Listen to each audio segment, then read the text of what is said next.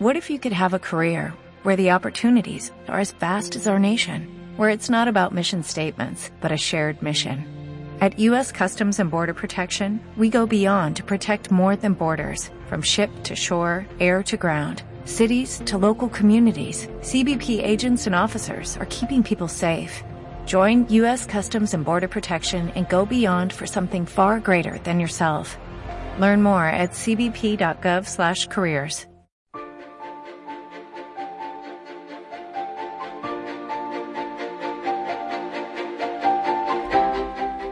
Historify, el pasado a tu alcance.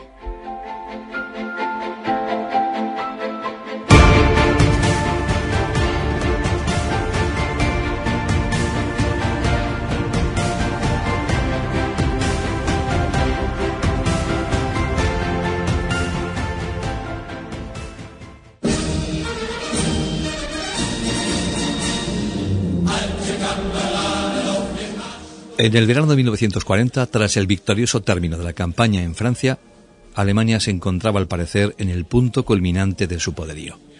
En esta época, las fuerzas alemanas se preparaban para el gran ataque contra las islas británicas. El Estado Mayor del Ejército y los jefes de la flota, en colaboración, tomaron las difíciles disposiciones para un desembarco en Inglaterra, preparando y adiestrando a las unidades de desembarco del ejército y a las fuerzas de transporte y seguridad de la Marina en guerra. No obstante, la ejecución de la empresa de desembarco fue aplazada por Hitler una y otra vez. Llegado el mes de octubre, resultó evidente que por el periodo de mal tiempo atmosférico propio del otoño y del invierno, podría desembarcarse durante el año 1940. De todas formas, no hubo orden de que se hubiese renunciado a ella. A finales de otoño se mandó que los preparativos debían proseguir servirían de mucho para el posible inicio del desembarco en la primavera de 1941. Fue entonces cuando se efectuó una reagrupación para atender a la operación Barbarossa. Desde entonces, los preparativos para las operaciones de desembarco prosiguieron tan solo con el carácter de maniobras de distracción para retener a las fuerzas inglesas en la isla. Así evitaron que buena parte de ellas fuera transportada al Mediterráneo, a la vez que apartaron la atención del este.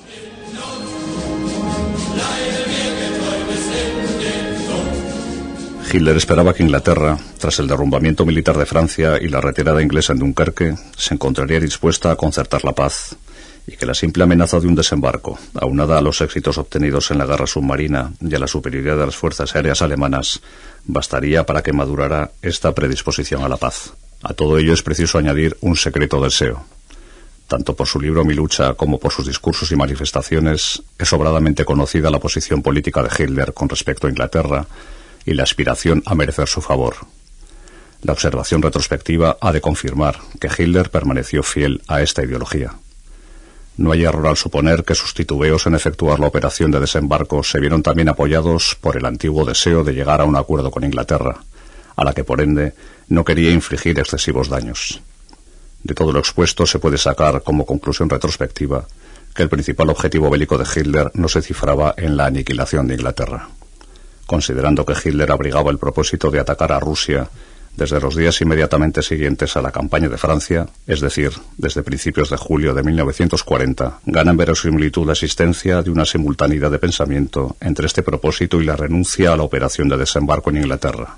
La enorme pérdida de prestigio que necesariamente representaría el fracaso de una operación de desembarco debía de hacer temer a Hitler que posteriormente el pueblo alemán no podría ser combinado a realizar un potente ataque contra la Unión Soviética.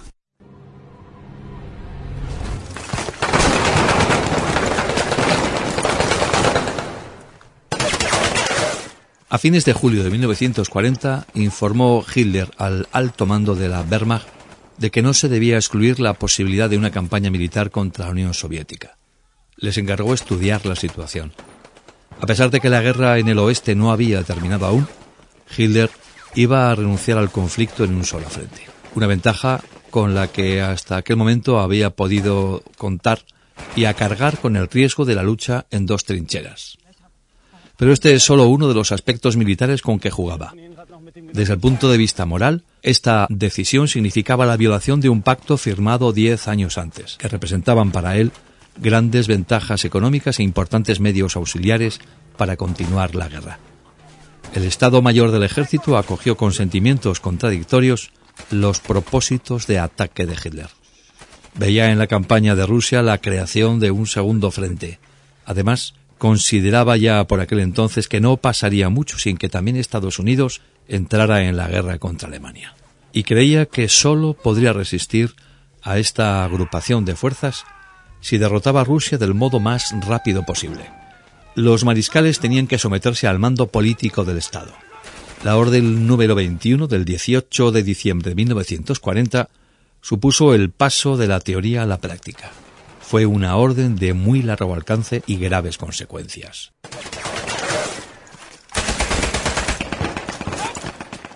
Los preparativos para la ejecución del Plan Barbarossa se iniciaron bajo mi dirección aproximadamente a mediados de diciembre de 1940, durante dos días en el alto mando del ejército en Zosen.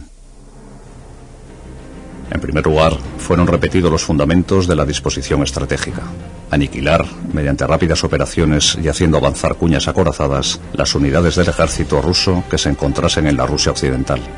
El Estado Mayor del Ejército tuvo en cuenta que para los rusos tenían de excesiva importancia Moscú como centro político, de armamento político y de comunicaciones, Donbass y San Petersburgo como centros de armamento y Ucrania como granero principal.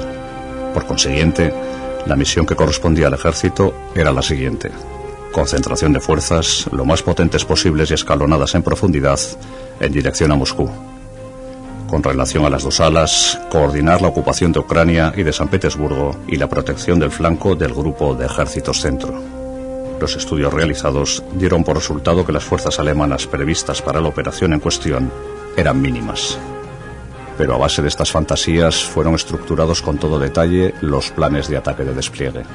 Respecto al desarrollo de las operaciones y sus objetivos, existieron ya desde un principio grandes puntos de divergencia entre Hitler y el alto mando del ejército. El comandante supremo del ejército y el jefe del Estado Mayor creían que el objetivo principal del ataque debía ser Moscú. En el caso de que no se pudiera alcanzar este objetivo, preveían entonces una guerra de larga duración, para la cual no estaban suficientemente preparadas las fuerzas alemanas. Hitler enjuiciaba la situación de modo diametralmente opuesto. Dedicaba todo su interés a las alas, se dejaba guiar por la fantasiosa idea de eliminar, con la conquista y ocupación de San Petersburgo, el centro político-filosófico de la potencia soviética. Veía sus objetivos principales en Ucrania y en el Cáucaso como zonas económicas más importantes, es decir, principalmente la conquista de los centros de producción de cereales, minerales, carbón y petróleo. Apoyándose en estas regiones, creía Hitler poder establecer y fijar su predominio sobre toda Europa.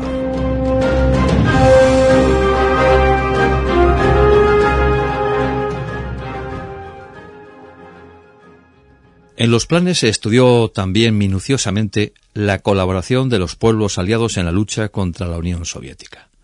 En Zosen, en diciembre de 1940, fue recibido el Estado Mayor finlandés por el capitán general Halder en representación del alto mando del ejército.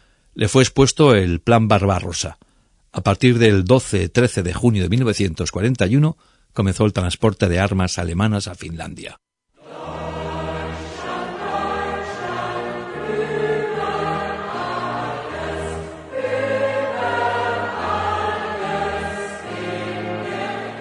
Hemos de confesar que por parte alemana no se ejerció ninguna presión sobre Finlandia. Finlandia aceptó voluntariamente las proposiciones alemanas para una campaña contra la Unión Soviética. A consecuencia del ataque ruso contra su frontera en 1939, Finlandia se puso incondicionalmente al lado de Alemania. Como testimonio personal, solo puedo hablar de las conversaciones referentes a los preparativos de Hungría para la guerra contra la Unión Soviética, puesto que intervine de modo directo en las conversaciones y estudio de los planes. Hitler contaba con la buena disposición de Hungría respecto a una participación activa en sus planes bélicos, principalmente por dos motivos. En primer lugar, Hungría tendría el mayor interés en reconquistar con ayuda alemana los territorios perdidos en 1918 y ampliarlos. En segundo lugar, Hungría, frente a una Rumanía cada vez más potente y que colaboraba estrechamente con Alemania en todos los terrenos, temía quedar en situación de inferioridad si no participaba de modo activo en la guerra. Sin embargo, en un principio se mostró Hitler muy reservado con Hungría, Temía que los húngaros no guardaran en secreto sus planes y además no quería comprometerse frente a Hungría haciendo prematuras concesiones territoriales.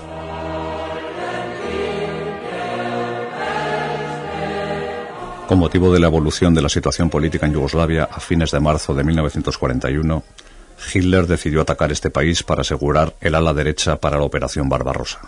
Para este ataque contra Yugoslavia fue considerado necesario el despliegue de tropas alemanas en territorio húngaro.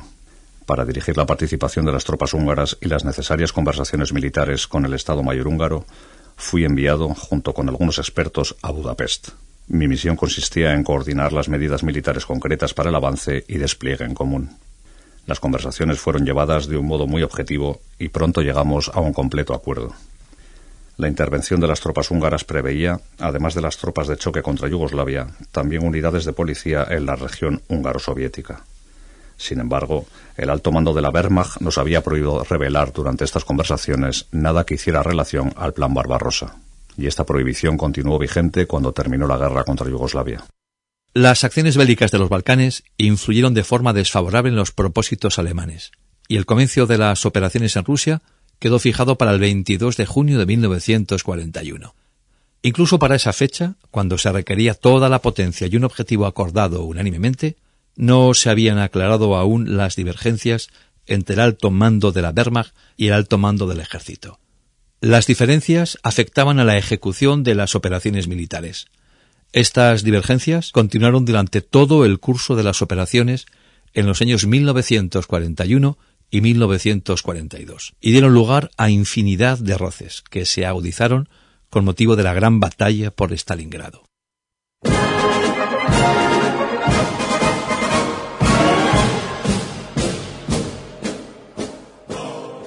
Al echar una mirada al pasado solemos pasar por alto lo siguiente, la dinámica política del nacionalsocialismo, que había alcanzado su punto culminante, creaba un ambiente de victoria que tenía su origen en la guerra ganada en el oeste y que ejercía una intensa influencia psicológica sobre todos los militares y políticos.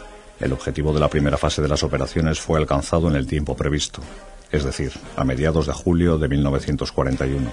La acción bélica, sin embargo, se había desarrollado de modo muy diferente al previsto. El gran golpe, es decir, atacar y aniquilar a las fuerzas rusas cerca de la frontera, había fracasado. El alto del grupo de ejércitos centro en la región de Smolensk de julio a septiembre de 1941 se explica por la necesidad, prevista ya desde un principio, de intercalar una pausa y reconstruir los sistemas de aprovisionamiento. Pronto se reveló que el plazo de tiempo de tres semanas previsto para este fin no era suficiente. La red ferroviaria había sido destruida en gran parte por los rusos en su retirada. Su reconstrucción requería mucho tiempo y considerables fuerzas y además los trechos reconstruidos no tardaban en ser volados por los guerrilleros. El alto mando de la Wehrmacht debía estudiar y decidirse a principios de octubre, excepción hecha de ciertas operaciones locales, convenía poner a la defensiva todo el frente para de esta forma poder reforzarlo, reconstruir los sistemas de aprovisionamiento y preparar a fondo la continuación de la ofensiva para la primavera de 1942. Otra alternativa era lanzar nuevos ataques durante el otoño y el invierno con miras a alcanzar aquellos objetivos fijados para 1941.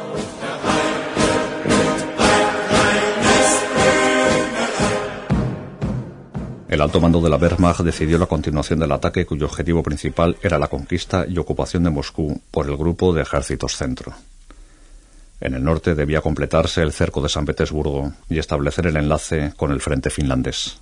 En el sur se tenía que conquistar toda la región de Donbass y crear una cabeza de puente al sur del Rostov, para desde allí lanzar la nueva ofensiva en dirección al norte del Cáucaso. Al término de las operaciones ofensivas en octubre, surgió una profunda divergencia en el modo de enjuiciar la situación por parte del alto mando de la Wehrmacht y el alto mando del ejército.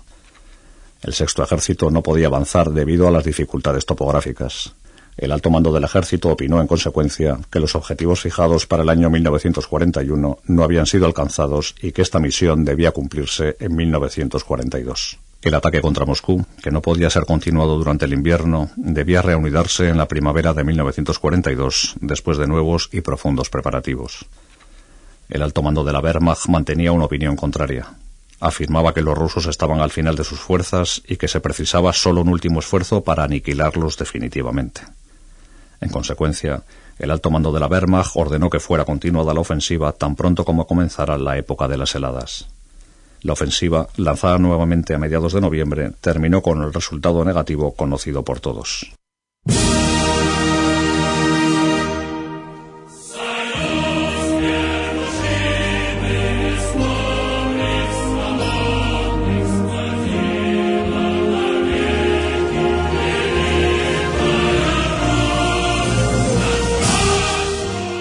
El revés sufrido ante Moscú costó elevadas bajas humanas y mayores pérdidas en material.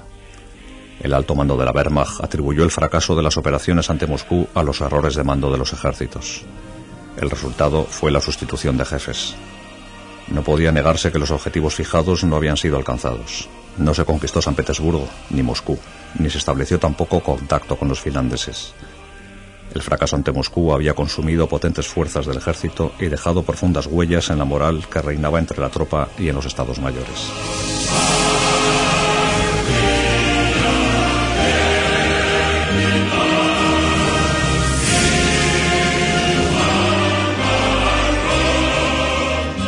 Alemania organizó en las regiones ocupadas, sobre todo en Francia, una serie de nuevas divisiones para la campaña de verano de 1942.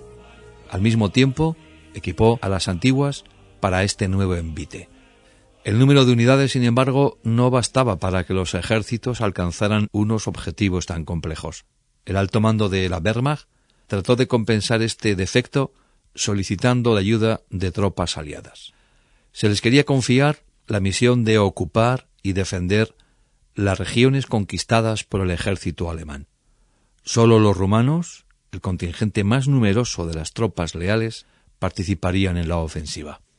El equipo y la instrucción de las fuerzas aliadas no eran suficientes para una lucha moderna. También había que considerar las pésimas condiciones climatológicas con que debían enfrentarse en Rusia. Los países aliados eran contrarios a mandar sus tropas al Volga y al Don y resultaba muy difícil hacerle comprender a un soldado italiano por qué motivo se le destinaba precisamente a él a luchar en la inmensidad de la estepa rusa. Lo mismo vale, en mayor o menor grado, para el resto de aliados. Las deficiencias que presentaban estas unidades saltaban a la vista.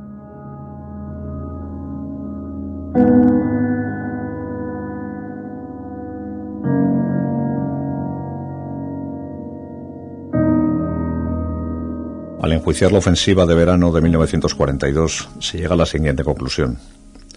No proporcionó el éxito en que confiaba el alto mando de la Wehrmacht. Las tropas soviéticas se habían replegado cumpliendo las intenciones estratégicas del alto mando soviético. El reducido número de prisioneros hechos por los alemanes lo interpretó el alto mando de la Wehrmacht en el sentido de que el ejército soviético contaba solo con fuerzas muy reducidas. En el otoño de 1942 llegaron incluso a decir que los rusos estaban tan debilitados en sus defensas que se hallaban solo en condiciones de lanzar contraataques locales, pero no una operación de gran alcance y con fines operativos. Recordamos una conferencia celebrada el 12 de septiembre de 1942 en el cuartel general del Alto Mando de la Wehrmacht, en Winza, a la que fuimos convocados el capitán general von Weich y yo. Nosotros dos hicimos hincapié en la amenaza que representaba aquel frente tan largo y deficientemente defendido. Hitler rebatió nuestras objeciones alegando que los rusos habían llegado al final de sus fuerzas. La resistencia frente a Stalingrado era considerada solo de valor local. En opinión de Hitler, los rusos ya no estaban en condiciones para representar un serio peligro para nosotros. Lo principal era concentrar todas las fuerzas disponibles y ocupar lo antes posible la ciudad de Stalingrado y las orillas del Volga. En esta situación se iniciaba la última y fatídica marcha del sexto ejército.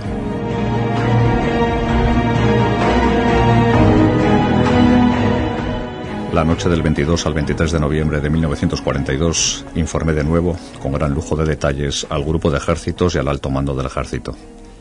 Expuse lo siguiente.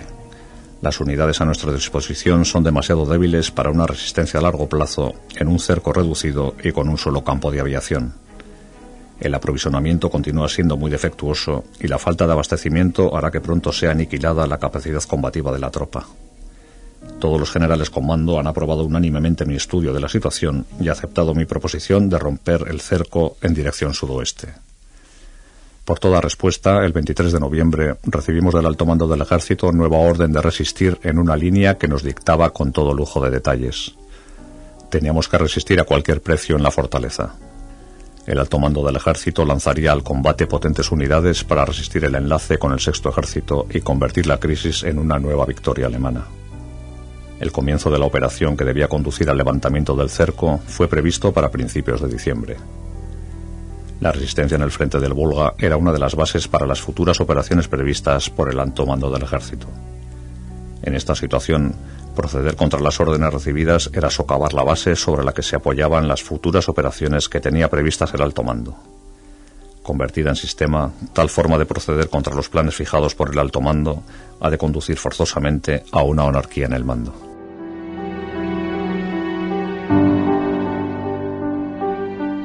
Los días siguientes los dedicamos a reforzar nuestras defensas en el cerco y a los preparativos para salir al encuentro de las tropas de socorro.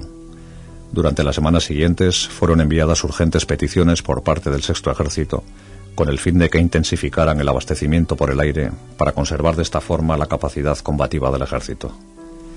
En términos generales podemos decir que todo el mando superior, y yo también, estaba bajo la paralizante influencia de una orden de Hitler promulgada en octubre que decía Ningún jefe de un grupo de ejércitos está facultado, sin mi autorización expresa, para abandonar un poblado o una sola trinchera. No recuerdo exactamente si era en esta o en otra orden anterior que Hitler declaraba expresamente que el jefe de una unidad debía acatar todas las órdenes que recibiera de la superioridad, lo mismo que los soldados acataban las órdenes de sus jefes inmediatos. Si estos no cumplían una orden, eran acusados de deserción. La misma regla, por tanto, debía aplicarse a los altos mandos.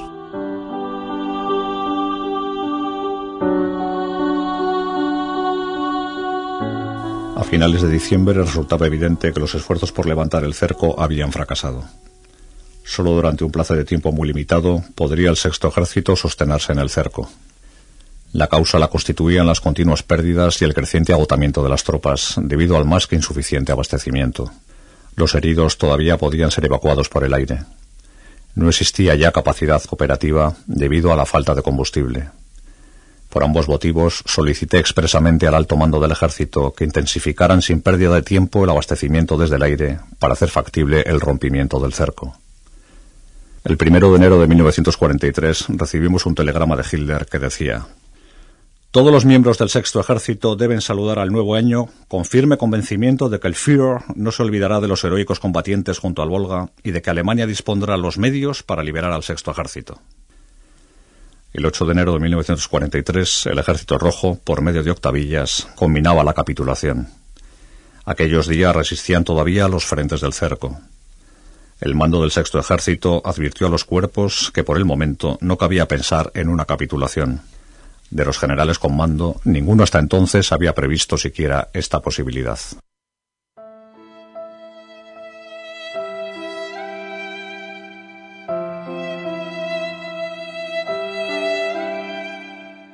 El 10 de enero de 1943 comenzó la gran ofensiva rusa, que el mando del Sexto Ejército esperaba precisamente por aquellas fechas. El 17 de enero el cerco había quedado reducido a su mitad. Los combates, a pesar del estado en que se encontraba la tropa, se realizaban todavía según los planes dictados por el mando. Sin embargo, cada día que pasaba iba en aumento cierta psicosis originada por la falta de abastecimiento y el miedo a caer en manos de los rusos. Este miedo experimentado tanto por las tropas como por los jefes, lo fomentaba la propaganda contra el enemigo.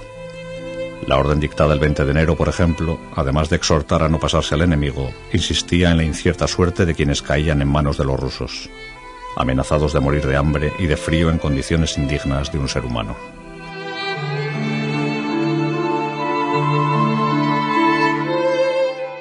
Entre el 19 y el 20 de enero se manifestaron muchos casos de hundimiento moral de la tropa, sobre todo en los puntos neurálgicos del frente. Yo mismo tuve ocasión de percatarme de este estado de cosas durante mis diarias visitas a los puestos de combate. Habida cuenta de que mis soldados llevaban ya muchas semanas padeciendo bajo los rigores del hambre y del frío, faltos de refugio, me consideré obligado a apelar nuevamente a la superioridad. Transmití a la vez los siguientes despachos. El valor combativo de la tropa decrece rápidamente debido a la falta de provisiones, de combustible y de munición. 16.000 heridos carecen de los cuidados necesarios. A excepción del frente del Volga, no contamos con ninguna posición ni disponemos de madera para construir refugios. Síntomas evidentes de desintegración. Solicito nuevamente libertad de movimientos en la prosecución de la lucha para atender a los heridos y evitar el hundimiento completo. La respuesta del alto mando del ejército decía lo siguiente. No cabe pensar en la capitulación. El ejército cumple su misión histórica de resistir para hacer posible la creación de un nuevo frente al norte de Rostov y facilitar al mismo tiempo el repliegue del grupo de ejércitos del Cáucaso. El 21-22 de enero se presentó en nuestro mando el Comodoro de una escuadrilla de transportes aéreos para orientarse sobre la situación en el cerco. Me informó de que su unidad había sido destinada desde el Mediterráneo a la región de Rostov y se estaba preparando para intervenir en nuestro socorro. Pero era ya demasiado tarde. Dos días después perdíamos el último campo de aviación.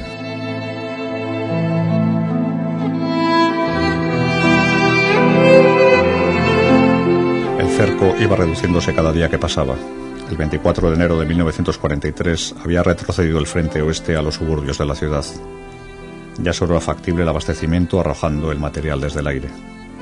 Esto había sido ya previsto en las órdenes del alto mando del ejército, que en caso de quedar el ejército dividido en grupos, determinaban que estos debían continuar de modo independiente la lucha hasta el final y establecer contacto por radio con el alto mando del ejército. Tras el fracaso de la operación de socorro, a principios de enero de 1943, recibí una carta personal del mariscal von Manstein en la que decía lo siguiente. Comprendo y comparto sus puntos de vista y sus preocupaciones respecto a su ejército. Sin embargo, el alto mando goza de una visión de conjunto y carga con toda la responsabilidad. La misión de usted consiste en cumplir con todas sus fuerzas las órdenes que le han transmitido. No le incumbe a usted ninguna responsabilidad por lo que pueda ocurrir después. El hecho de que hasta el último instante el comandante en jefe del grupo de ejércitos ratificara las órdenes del alto mando del ejército influyó grandemente en mi actitud.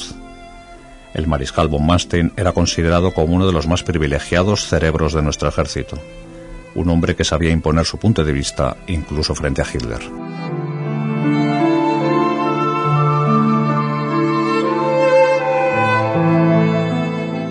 Las operaciones de ataque habían dejado muy debilitada la tropa. La ofensiva rusa provocó un agotamiento general. No se disponía de suficientes refugios en la estepa nevada, ni tampoco de leña y aceite. El agua era escasa e insuficiente la ropa de invierno. A pesar de todo, el espíritu combativo de los soldados era excelente en un principio. Confiaban en el mando y esperaban ser liberados. Estaban firmemente convencidos de que las operaciones de socorro eran factibles, ya que en caso contrario el alto mando no los obligaría a resistir inútilmente. A partir del 10 de enero de 1943, cuando comenzó la gran ofensiva rusa, descendió considerablemente la moral de la tropa. Esto se manifestó en una creciente apatía. Los soldados comenzaron a exteriorizar su opinión. Había quienes consideraban inútil toda resistencia, aunque muchos otros abogaban todavía por la lucha hasta el final. Por mis visitas diarias a los distintos puestos de mando, me hallaba perfectamente al corriente de todos estos síntomas y manifestaciones de la tropa.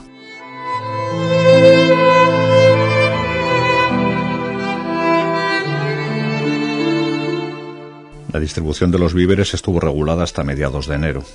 Con la pérdida de los dos últimos campos de aviación, las provisiones quedaron reducidas a su mínima expresión y cubrían escasamente las necesidades de los soldados. A pesar de las severas órdenes dictadas en contra, diversas unidades retuvieron sus provisiones que luego no pudieron ser ya distribuidas. La operación de arrojar víveres desde el aire, iniciada el 25 de enero de 1943, no redundó en nada positivo y su distribución equitativa resultó del todo imposible. Gran parte del suministro cayó en manos del enemigo. Vistas las crecientes dificultades de abastecimiento, el 10 de enero, comienzo de la gran ofensiva rusa, di orden de que todos los prisioneros de guerra fueran conducidos al campo de aviación de Potomac y entregados de nuevo al enemigo. Cuando ya era prisionero de rusos, me enteré de que esta operación no había sido llevada a la práctica. Uno de los problemas más graves era la asistencia médica. A partir del 24 de enero no pudimos evacuar ya por vía aérea a ningún herido. Los hospitales de sangre estaban atestados y los heridos tuvieron que ser instalados en los sótanos. Cada día aumentaba la falta de medicamentos y vendajes. Otro grave problema lo constituían las condiciones higiénicas en que nos veíamos obligados a vivir. Los muertos ya no podían ser enterrados. Todo esto pesaba grandemente las decisiones que yo debía tomar. Entre la obediencia a las órdenes recibidas y la consideración a mis soldados, juzgué mi deber optar por la obediencia a mis superiores.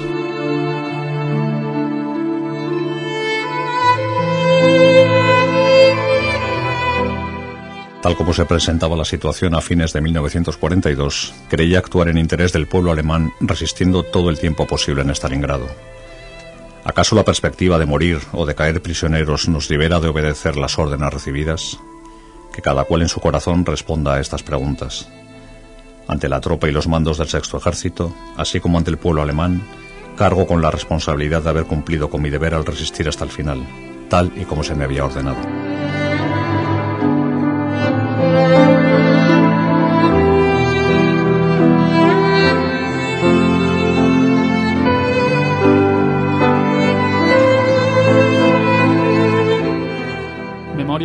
Del Mariscal von Paulus, guionizado por Antonio García, realizado por Álvaro Reina, interpretado por Miguel Ángel Jimeno y José Luis González.